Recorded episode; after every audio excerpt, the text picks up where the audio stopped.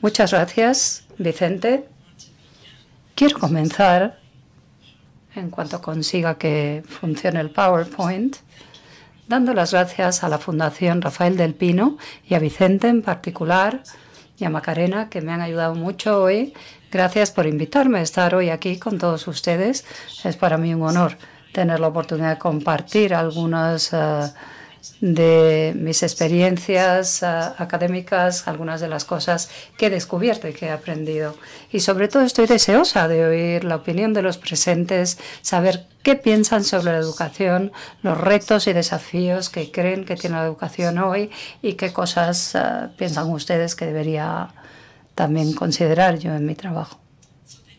Así que de nuevo muchas gracias. Gracias por invitarme a estar hoy aquí.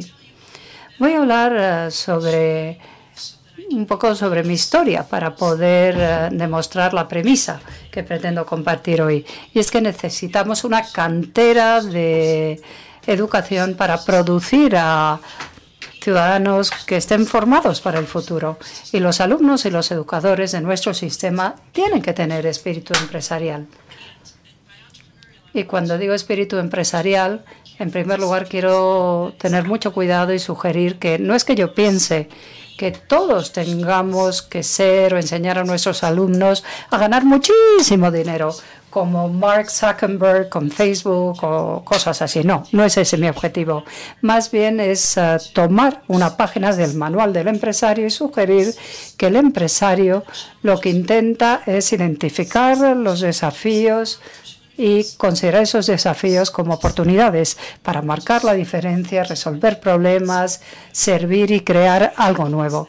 Por lo tanto, yo creo que es ese acto de creación, el reto de enfrentarse a un problema, lo que considero que es esencial y crucial para todos nosotros muy importante la forma en que se comportan los trabajadores y la manera en que debemos preparar no solo a los jóvenes, sino a todos nosotros para realmente saber cómo comportarnos en el futuro. Así que propondré en primer lugar que el futuro del trabajo no va a ser nada, no va a tener nada que ver con el pasado, ¿no? Y esto ha sido cierto durante muchas generaciones. Probablemente nuestros abuelos ya decían, uy, Nuestros eh, hijos se tienen que enfrentar a un trabajo que no tiene nada que ver con el trabajo que yo hacía.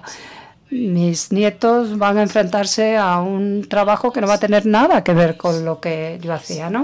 Aún así quiero decir que el ritmo de este cambio, de esta evolución, se ha acelerado. Y probablemente todos lo sentimos, todos nos damos cuenta de que el ritmo de cambio se ha acelerado muchísimo. De hecho, los teléfonos que tenemos hoy pueden hacer muchas más cosas para nosotros de lo que ha podido hacer cualquier dispositivo del pasado. Por ejemplo, te sacan uh, los guantes del compartimiento del coche, transportan mensajes en texto y nos aportan conocimiento sobre tantas cosas, nos da la capacidad de que llamemos a Uber y un coche nos recoja inmediatamente. Todas estas cosas son nuevas de los últimos 10 años. Imaginad, yo le solía decir a mis hijos en los 80, imaginad cómo era mi vida cuando yo era pequeña, lo único que tenía era una tele en blanco y negro. No podían entender cómo podía ser así. Y esto fue en los 80 y los 90. ¿eh? Imaginaros luego los retos a los que se han enfrentado nuestros hijos y a los que nos hemos enfrentado nosotros con estas nuevas generaciones. Los cambios realmente han sido muy rápidos. Por eso yo creo que los educadores tienen que trabajar con este cambio. Yo tengo especialización en uh, inglés, pero ya no llevo un diccionario. El diccionario lo coloqué en una estantería de mi despacho hace mucho tiempo por si alguien le quiere quitar el polvo alguna vez, pero son herramientas que ya no utilizamos.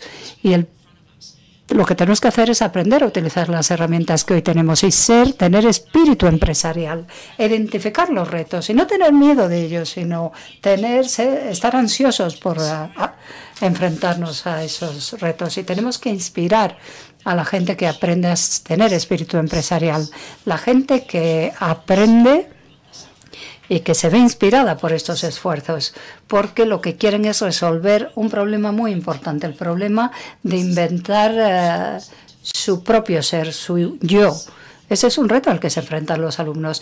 ¿Cómo puedo inventarme y reinventarme continuamente y seguir evolucionando como ser que intenta ser feliz en el mundo y que intenta contribuir algo al mundo.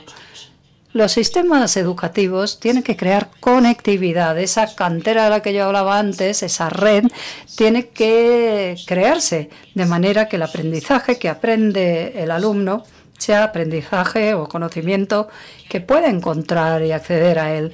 Hoy tenemos una gran brecha, como el gran cañón, entre la educación secundaria y la educación universitaria. Y tenemos otra brecha parecida entre la educación universitaria y el trabajo, el mundo del trabajo. De esto hablaré luego. Y también tenemos que crear acceso, tenemos que crear la oportunidad eh, para que la puedan aprovechar más gente, que la gente pueda acudir a lugares tradicionales como esta fundación para aprender. Hay millones de personas que nunca van a poder visitar la maravillosa ciudad de Madrid o gente que en Irlanda no tenga la oportunidad de venir a sitios como este y aprender sobre creatividad. Pero tenemos que romper las barreras del tiempo y del espacio para facilitar el acceso a esas personas y que puedan participar. El uso de la tecnología para esto es eh, clave, pero no sustituye al aprendizaje presencial en un aula. No creo que además sea cuestión de esto o lo otro, sino de ambas cosas. Lo cierto es que el aula de hoy o del futuro no tiene nada que ver con la del el pasado. Ahora ya no tosemos con la tiza de la pizarra. Pensamos que la educación debe ser una cantera abierta, continua, que no se limite a un cierto periodo de nuestra eh, vida, ¿no? sino que responda a esa necesidad que todos sentimos de seguir aprendiendo, reinventarnos y poder contribuir a un centro de trabajo, a una comunidad, a la sociedad y al mundo global. Me gustaría hablar ahora un poco cuál ha sido mi historia, mi expedición, como yo lo llamo, como educadora y como buscadora de conocimiento. Y luego verán por qué te siento tanta pasión por el trabajo que hago. Y espero que puedan sentir conmigo lo que me han dicho mis alumnos en los últimos días, alumnos profesionales a mitad de su carrera, gente como la que estáis hoy aquí, ¿no? No estamos hablando de gente joven mochilera, no, hablamos de profesionales deseosos de seguir formándose y educándose. A estos alumnos, cuando les preguntas por qué habéis venido en la época media de vuestra vida para asistir a este maratón de aprendizaje, cuando seguís teniendo que trabajar y al mismo tiempo tenéis que atender a vuestra familia, es posible que tengáis que dejar de hacer algunas cosas, por ejemplo, ver la tele durante varios meses. ¿Por qué acudís a estos seminarios? Y ellos me dicen, porque tengo que eh, cambiar yo mismo, tengo que sentir esa disrupción no sentirme cómodo en mi zona de confort a la que me he acostumbrado, porque si me quedo quieto, eso no va a ser bueno para mí, ni tampoco va a ser bueno para mi jefe, ni para mi empresa, y el futuro no va a ser halagüeño. Por eso voy a contar un poquito sobre mi propia historia. Yo soy una perpetua buscadora, exploradora de conocimiento. Siempre me han interesado los tochos, no como mis hermanos. Yo siempre estaba metida entre libros, etcétera, y me di cuenta de que era interesante, apasionante el explorar lo desconocido, que te lleva a una mayor confianza y más felicidad. Yo crecí en un pueblo pequeño de 5.000 personas y asistí a una pequeña escuela cinco pueblos mandaban a los niños a esa escuela y cuando terminé mis estudios en esta pequeña escuela, bueno, la escuela solamente tenía un aula, ¿eh? Para todas las edades. Era idílica, ¿no? Con un manzano en el jardín, con ovejitas pastando al lado. Cuando me gradué del instituto solamente había unas cuantas personas eh, que se graduaron, pero luego decidí irme como exploradora de conocimiento, como persona que sabía que tenía que sufrir esa disrupción yo misma, decidí irme a la universidad y bueno, decidir a la Universidad de Massachusetts, como dijo antes Vicente. Venía de este pueblecito de 5.000 personas. La Universidad de Massachusetts tenía 20.000 alumnos universitarios en un lugar donde además había otras universidades más pequeñas. Por lo tanto, miles y miles de alumnos universitarios, profesores y todo tipo de gente. Para mí fue una nueva ciudad, un nuevo mundo, ¿no? Totalmente disruptivo. Y me hizo ver que tenía que buscar el conocimiento evolucionario y cambiar la manera en que hacía las cosas y aprender a ser más inteligente y reaccionar mejor ante el entorno, cosa que yo sugiero que todos los alumnos deben hacer a lo largo de toda su vida. O sea que era un poco como viajar al extranjero, porque era un lugar tan diferente al sitio donde yo crecí. Inicialmente era muy incómodo, pero enseguida, bueno, fue algo que yo agradecí, que realmente me interesó muchísimo y me hizo sentir una gran pasión. Y además me dio confianza en que podía hacer otras cosas con mi vida. Algunos dirían que hay que estudiar eh, las asignaturas que te van a llevar a satisfacer tu aspiración.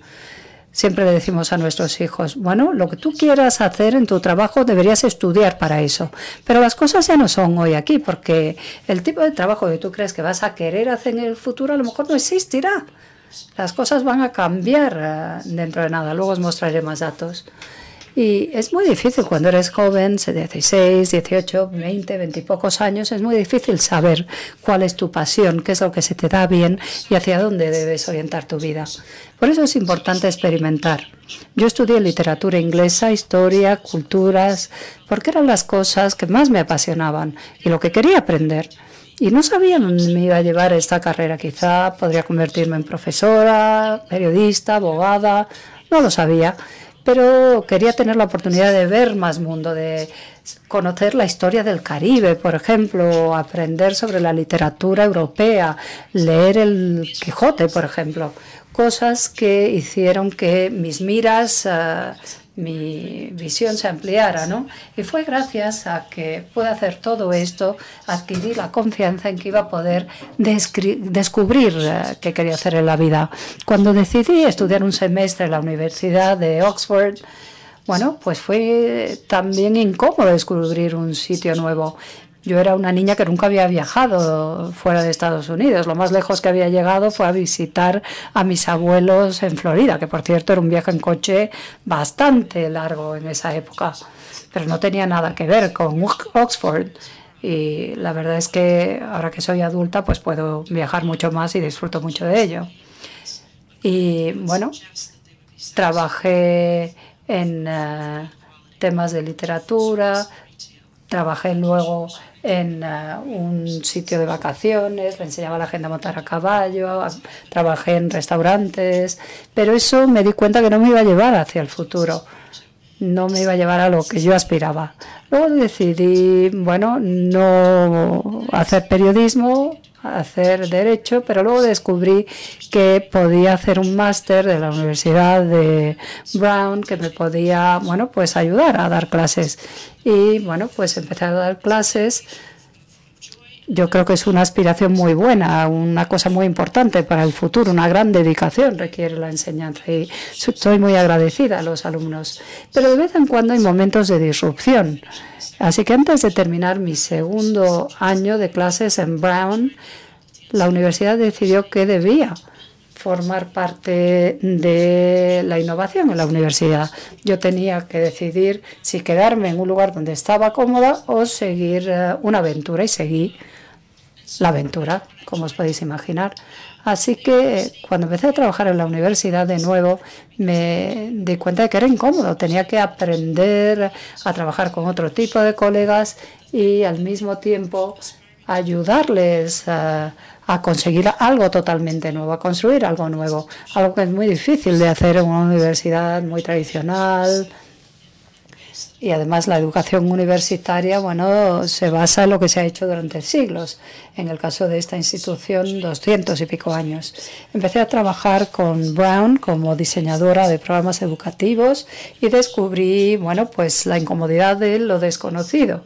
Y además tenía que hacer algo que todavía no existía, excepto en la mente de la gente que trabajaba en este departamento.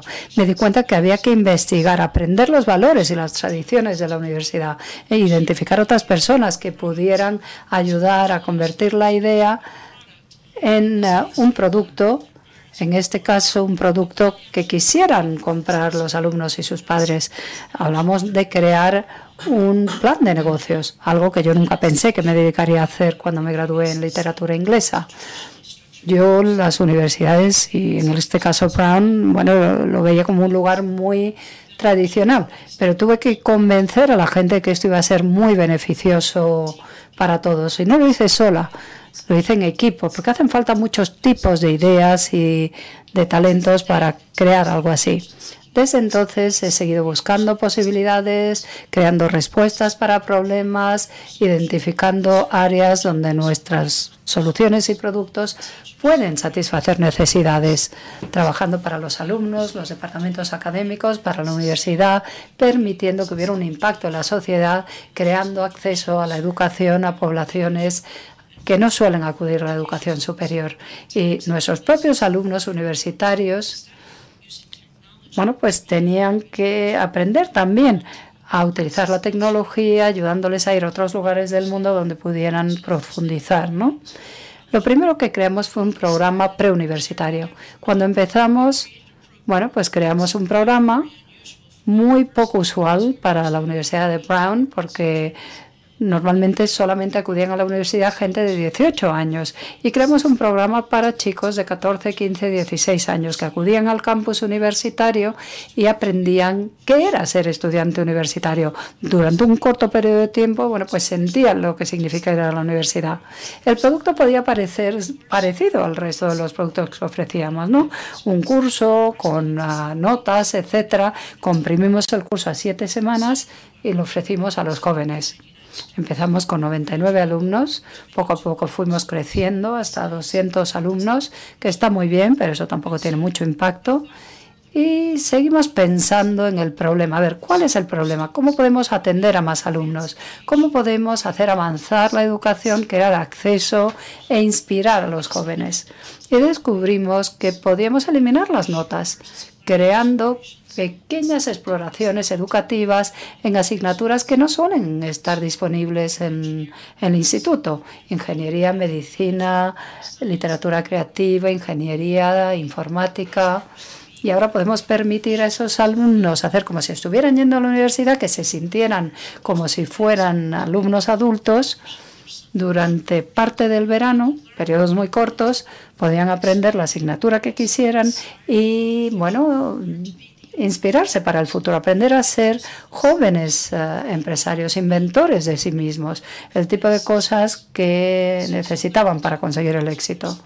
Al mismo tiempo esto les permitía hacer les permitía hacer otras cosas en su verano, ¿no? Como jugar o trabajar y ganar dinerillo, etcétera. Ahora hemos pasado más de 6.000 alumnos que vienen todos los veranos a Brown, gente de todo el mundo, de 80 países diferentes, de todos los estados americanos, de todo tipo de edades y habilidades. Algunos vienen porque sus padres se lo pueden pagar, pero también hay otros que no se lo pueden permitir, pero que vienen porque hay muchas organizaciones en Estados Unidos y en otros lugares subvencionan a estos jóvenes, como por ejemplo una joven de Afganistán o otro chico de Harlem u otro de San Francisco. Trabajamos con esas asociaciones, nosotros mismos damos becas para asegurarnos de que la experiencia que tiene la gente es experiencia del mundo, una oportunidad de salir de su zona de confort, que puedan estar en un lugar donde nunca han estado, con gente a la que no conocen, a la que no entienden, o sea, para que se sientan incómodos, pero al mismo tiempo que aprendan, que se inspiren y que tengan un reto, ¿no?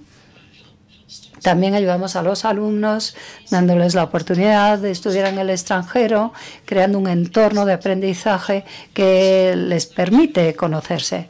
Yo recibo muchas cartas de los alumnos que me dicen, tengo una gran inspiración, he cambiado totalmente mi opinión sobre qué quiero ser en el futuro y qué voy a estudiar.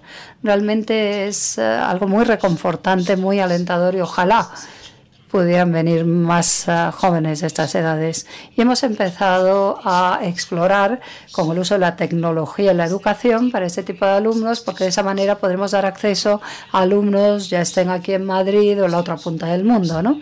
Alumnos que a lo mejor no tienen los recursos para desplazarse físicamente y venir a Providence, Rhode Island, a dar clases conmigo o alumnos que no tienen tiempo, no pueden alejarse de su familia o que están trabajando y que pueden recibir educación mediada por la tecnología para progresar en su aprendizaje.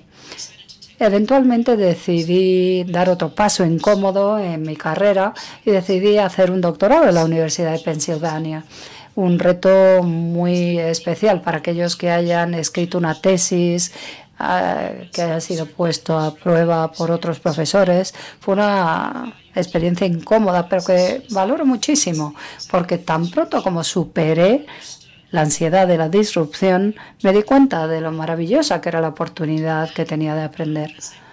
Y a medida que he seguido trabajando en la Universidad de Brown, una persona muy disruptiva, a la que a lo mejor conocerán, me invitó a mí otras personas de la Universidad de Brown para venir aquí a reunirme con gente del Instituto de Empresa.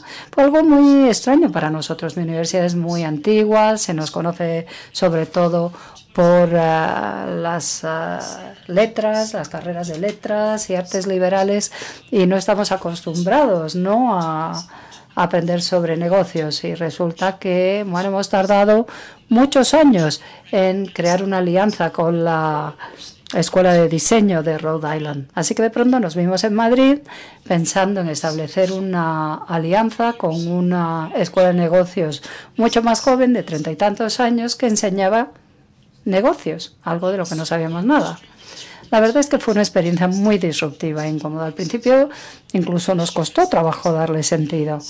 Pero bueno, vimos que había una oportunidad a pesar del reto tan confuso. Lo sabía nuestro rector y varios trabajamos para aprovechar esta oportunidad incluido bueno poner eh, cuestionar las normas de mi propia institución y empezamos a crear ideas mucho más avanzadas sobre la educación y la creación de una experiencia de aprendizaje mixta, fusionada. Antes cuando hablé de esos profesionales en mitad de su carrera profesional me refería a esto. Yo ahora cuando hablo de todo esto empezamos por niños de 12 años y todo continúa hasta adultos. Yo creo que mi alumno de más edad tenía 55 años, pero aspiro a que venga gente al seminario que, bueno, que incluso tenga más edad, ¿no?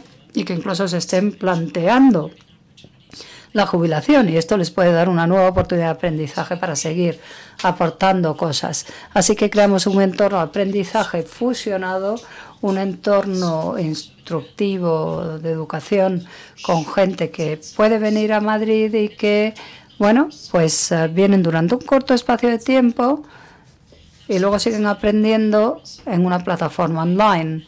Hay gente que puede pensar que el entorno de Internet es... Eh, poco mm, agradable, ¿no? Pero no es así. De hecho, cuando vienen nuestros alumnos, sabemos que han estado trabajando online, en grupo, que han colaborado en un entorno tipo redes sociales, así que ya se conocen, saben que tiene un hijo, un perro, dónde van de vacaciones, qué aspiraciones tiene la gente de cara al futuro.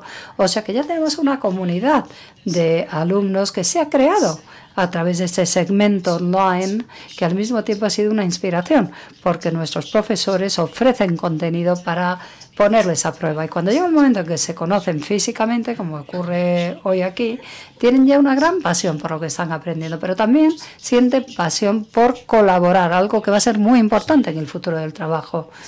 Pasión y entender que en algunos casos un ah, cineasta que hace documentales bueno, y que no sabe nada sobre finanzas, pues puede estar sentado junto a un experto en finanzas que no sabe nada de diseño y que tiene que replantearse su forma de trabajar. Y juntos pueden crear algo realmente nuevo. Así que, como digo, yo soy empresaria académica y aprendo en mi experiencia, aprendo de las incomodidades a las que me enfrento, intento comprometerme, intento buscar soluciones para resolver problemas y esto me da la oportunidad de marcar la diferencia y sentirme realizada en mi trabajo. Esto es lo que yo creo que todos buscamos. y si podemos inspirar a nuestros alumnos, ellos intentarán buscar su propio espíritu empresarial, su propia invención de sí mismos. Yo creo que ese es el reto de la educación y creo que nuestras universidades y escuelas secundarias tienen que hacerlo así. En las universidades oímos a la gente decir que los alumnos que llegan a la universidad no están preparados para hacer una educación superior. Y también oímos que los eh, que se gradúan no están preparados para el mundo de trabajo. Seguro que lo habéis pensado alguna vez o lo habéis dicho vosotros mismos. También oímos a los eh, empresarios de todo el mundo decir que buscan nuevos tipos de talento y que sus empleados tienen que evolucionar continuamente, que aprendan de forma continua. Nos enfrentamos también a un mundo en el que hay grandes desplazamientos de poblaciones. Sé que en Europa es, es un problema y un reto importante. La misión de los educadores tiene que ser permitir que todos los alumnos puedan descubrir el conocimiento necesario para tener confianza, comprometerse y contribuir a su propio desarrollo y estar al servicio del mundo para poder tener una vida útil, dar resultados buenos para los demás, ya sea teniendo un pequeño, impacto o un gran impacto en la sociedad. Tenemos que ayudar a nuestros alumnos a ver su potencial y las muchas oportunidades que les ofrece el mundo. Tenemos que ponerles retos para que luchen por aprender y definan su propia trayectoria de aprendizaje. Por eso yo creo que estos chicos de 18 y 20 años lo que no pueden hacer es que se les dé una receta prescriptiva de que tienen que hacer tal carrera porque es posible que esa carrera no exista cuando concluyan sus estudios. Y es mejor que desarrollen capacidades mucho más amplias, ese, esa capacidad de aprendizaje inventiva, la capacidad de colaborar, cooperar, sentir curiosidad por todo tipo de cosas, desde la ciencia a la cultura, porque eso es lo que tenemos que hacer por nuestros alumnos. Y luego tendrán que seguir redefiniéndose y seguir aprendiendo a lo largo de toda su vida, ¿no? Eso es lo que nos dicen los empresarios que es esencial. Por estudios hechos por Deloitte sabemos que el tiempo medio para prepararnos para nuestro trabajo, en mi caso ha sido 30 años. Y la verdad es que he tenido éxito aprendiendo cuando era joven y luego poniendo en práctica ese conocimiento a lo largo de 35 años, aunque constantemente he tenido que reinventarme. Pero ahora nos dice Deloitte que, según el nuevo estudio de Deloitte, lo que antes servía durante 35 años, ahora el valor de la educación que reciben nuestros alumnos puede durar 5 años, solo 5 años. Y si no empiezan a reaprender, a seguir aprendiendo, si no son conscientes de los retos, se van a quedar rezagados y no tendrán la posibilidad de participar en el mundo del trabajo y no podrán hacer ningún tipo de aportación al mundo. Cualquier persona que entra en el mundo del trabajo ahora, dentro de cinco años, probablemente verá cómo su trabajo cambia drásticamente debido al impacto de la tecnología, la robótica, la inteligencia artificial, la analítica de datos y las expectativas sociales y muchos otros factores que tanto cambian. Vivimos en una época que muchos describen como buca, buca con V, que significa volátil, incierto, complejo y ambiguo. Un periodo que tiene todas esas características. Yo creo que eso lo sentimos todos en nuestra vida diaria. En el trabajo nuestros alumnos van a sentir mucha incertidumbre, mucha ambigüedad, mucha vulnerabilidad a lo largo de toda su carrera. Pero al mismo tiempo esto plantea grandes retos a los alumnos, retos que tenemos que ayudarles a enfrentar y por eso, bueno, pues tenemos que ayudarles a ser flexibles, saber dónde encontrar información, seguir aprendiendo, evolucionando, preparándose para las próximas oportunidades y retos. Eso es lo que hace el empresario, ¿no? Esa es la página del libro de texto del empresario que yo leo, ¿no? La manera de buscar soluciones, el tipo de mentalidad que tenemos que inculcar a nuestros alumnos. Y para conseguir esto, nuestros profesores necesitan nuevas habilidades para ayudar a sus alumnos. ¿Cómo puede inspirar a un alumno para que se convierta en empresario, para que cree lo mejor que pueda creer? El profesor lo que no tiene que hacer es eh, impartir conocimiento, como si estuviera rellenando el depósito de gasolina del coche. No, tiene que ser una inspiración para la resolución de problemas. La filósofo John Dewey, experto en educación, creía que la mejor, el mejor aprendizaje se consigue enfrentándose a problemas cada vez más difíciles y viendo el impacto del conocimiento y cómo lleva la solución. Hoy esto tiene que ocurrir en todos los centros de trabajo. La verdad es que hoy no se reparten tareas con pautas claras. Las cosas no se hacen como las fábricas de antes. Hoy es necesario aprender a resolver problemas. Y los empresarios nos dicen que la mejor manera de solucionar problemas complejos es con múltiples talentos que se reúnen en colaboración. Nuestros, estudios, nuestros estudiantes no pueden ser pasivos, tienen que de alguna manera poder inventarse y reinventarse. El formato de la educación tiene también que estar a la altura de una fábrica moderna. En la actualidad es como era hace 100 años. Pero, sin embargo, muchos de nuestros colegios se parecen tantísimo como eran hace 100 años. Incluso instituciones líderes universitarias son muy parecidas a como lo eran hace muchos años. Hablamos de la educación a distancia, del uso de eh, la tecnología en la educación y durante años hemos hablado de forma peyorativa, pensando que no era tan bueno como estar en una clase, como aquí, todos juntos. Y les puedo decir, y muchos de ustedes habrán tenido esta experiencia, cuando están en una sala enorme con 100, 200, a veces incluso con 600 estudiantes, se está eh, produciendo una educación a distancia 20 filas más detrás y se están distrayendo, no tienen atención personal ni tienen una buena educación como la que podemos dar en una plataforma online, con el lujo de que mm, el estudiante puede a lo mejor estar en su cinta, corriendo en casa, en pijama y escuchando con sus auriculares eh, la conferencia. ¿Y qué pueden hacer? Pueden parar la conferencia cuando se han distraído como el que está al fondo de una clase no puede parar la conferencia, pierde lo que se ve, lo que no escucha, a menos que un amigo tome buenos apuntes. Pero en cambio, online se puede volver a escuchar la conferencia más tarde, refrescar mm, las cosas posteriormente para aprender más y bueno, que sea más interesante. Es decir, tenemos la habilidad de compartir con el que aprende y permitirle que él dirija el aprendizaje como quiera. Inspirarles es un reto, por supuesto, pero el que ellos puedan aprender a su ritmo, a su necesidad. Piense a un padre joven de niños que a lo mejor tienen que parar un poquito de aprender, eh, mientras se, ocupa del niño o una persona mayor en el trabajo que tiene que seguir trabajando antes de poder seguir aprendiendo. Bueno, esta manera de aprender da la capacidad a los estudiantes de aprender a su propio ritmo. Desde luego para nuestro claustro, a mí me dicen que cuando ellos utilizan ese modelo de educación, no dan las tareas como yo ahora. Les puedo hacer una pregunta aquí y una o dos levantarán la mano.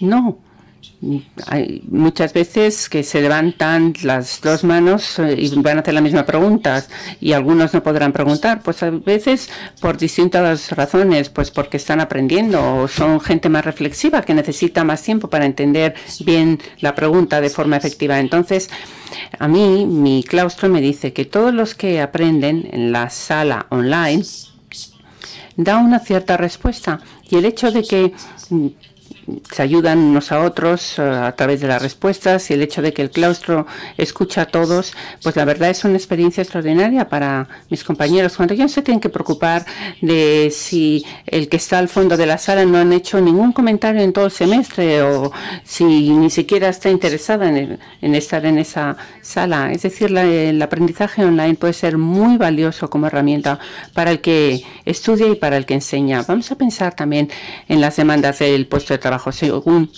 Dick Van Damme, que es eh, eh, un alto ejecutivo de McKinsey. Las características de los líderes incluyen ser auténtico, tener inspiración, estar apasionado, ser flexible, eh, estar cómodo con la ambigüedad que he mencionado, la colaboración, el optimismo, deseo de aprendizaje, humildad y centrarse en una salud mental y física. Es una lista muy grande de atributos, pero desde luego ninguno son los que habríamos escrito de nuestros líderes hace 20 o 30 años. En esta lista no se habla de poder, de ser muy directo. No, esas no son las herramientas de aprendizaje de los líderes de hoy. Son más bien las cosas que llamamos habilidades blandas, aunque les llaman en la Universidad de Durham las habilidades eh, de poder, las que permiten inspirar a que la gente te siga, porque si no tienes a nadie que te siga, no podemos considerarte un líder. Según el World Economic Forum, en 2020 más de una tercera parte de esas habilidades blandas eh, serán fundamentales eh, para los trabajos, la persuasión, la inteligencia emocional. Estas habilidades blandas incluyen eh, habilidades de colaboración, de comunicación. Como las industrias están cambiando tan rápidamente, tiene que haber un cambio y se tiene que poder adaptar, ser ágil. La evolución de la educación tiene que ser igualmente ágil. Estas habilidades son la comunicación, el feedback, la participación de los empleados, la transformación de la empresa. Perdón, dice la oradora. Me acabo de saltar. La dirección estratégica, la dirección de equipos de alto rendimiento y la dirección de la innovación. Estas son las habilidades que se esperan para el futuro y estas son las habilidades que los emprendedores, aquellos que tienen la inspiración de desarrollarse personalmente consiguen. Las corporaciones cada vez más reconocen el potencial de la inteligencia artificial, del cloud computing, eh, del análisis de big data, las aplicaciones de la tecnología y la robótica, todo para resolver los eh, problemas de las empresas que son muy complejos. El aprendizaje que permite a la gente aprender aptitudes y resultados. Esto hace que la gente tenga los mejores resultados. Eso es precisamente lo que describía cuando hablaba cómo la tecnología es tan buena para la educación y puede de alguna manera ayudar tanto al estudiante. Puede ser personalizada por el propio estudiante, puede adaptarse a sus necesidades dependiendo de su vida o de su estilo de aprendizaje, reconoce y le da nuevas aptitudes y les inspiran para poder cambiar sus preferencias o para buscar eh, una educación a través eh, de lo que a ellos mejor les sirve. Es muy caro si hacemos este eh, tipo de educación mm, persona a persona y trastorna mucho mm, el trabajo, obviamente, si se hace en una clase. Entonces, por eso, eh, en los últimos años va a caer este tipo de experiencia en clase, en las empresas, cada vez, va a cada vez se va a dar más contenido online para inspirar al estudiante. Además, eh, las eh, corporaciones necesitan tener unos diseñadores eh, educativos y tienen que desarrollar una buena tecnología, cosa que no necesitaban en el pasado. De tal manera que el empleado pueda, mm, cuando ve un problema, cuando sabe que necesita aprender.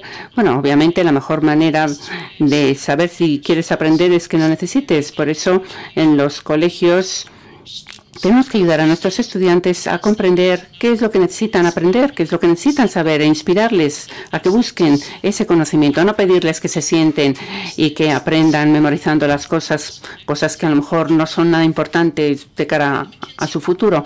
El informe de McKinsey ha informado que el 85% de las empresas se dan cuenta de que tienen que rediseñar sus estructuras actuales para tener una red de expertos, porque así es como se resolverán los problemas en las empresas.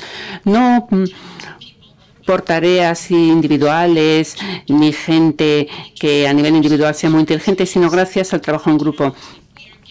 Solo un porcentaje bajo de estas empresas dicen que la educación que se da ahora a los estudiantes cumple esas necesidades. La respuesta de este desafío en el trabajo mm, tiene que ser que la educación sea continuada. Tenemos que utilizar la tecnología de forma efectiva para resolver los problemas del costo y la educación y poder la, la educación al estudiante ahí y donde la necesite y de manera que anime a los dos en esta experiencia mm, cara a cara y en la educación online. Cuando damos eh, educación online a los estudiantes que están a mitad de su carrera, cuando mm, se unen, a, lo mejor están en ciudades lejos, eh, y se conocen online y empiezan a trabajar conjuntamente y a veces incluso se reúnen en Starbucks. Es decir, que nunca desaparece esta educación presencial. Yo, desde luego, nunca pediría que desapareciera. Pero hay que quitar las barreras del tiempo y del lugar en la educación, porque eso puede reducir el coste de los estudiantes y también puede abrir el acceso a gente que vive y trabaja lejos de las instituciones educativas. Además, yo considero que tenemos que tener el credo de aprender rápido, sin miedo, asumir riesgos y descubrir que las cosas pues no siempre salen como esperabas. Bueno, lo intentas, fracasas, aprendes, encuentras más información, encuentras más talento, encuentras otro colaborador y vuelves a intentarlo. Y una vez más, hasta que consigues tener éxito. Los colegios no recompensan ese tipo de comportamiento. Eh, un fracaso supone una mala nota. Un fracaso supone que a lo mejor no le ayudas eh, para conseguir eh, la educación que necesitaría. El fracaso se ve como algo negativo, pero tendría que verse como algo positivo que da al emprendedor el ánimo para buscar una solución. Lo que es más importante, a veces quizá no inspiramos al estudiante a través del reto como John Dewey y Ted Sizer, un reformador educativo del último siglo, nos enseñó. Estos filósofos educativos ofrecieron sugerencias a los profesores que les inspiraron, no diciéndoles cómo resolver un problema ni forzarles a asumir una tarea, sino ofreciéndoles la oportunidad de trabajar en grupos y dándoles la oportunidad de, bueno, buscar el conocimiento. Porque la vida no es blanco-negro. La económica o la economía está unida a la sociología, no está separada de las letras. Los campos educativos no están separados.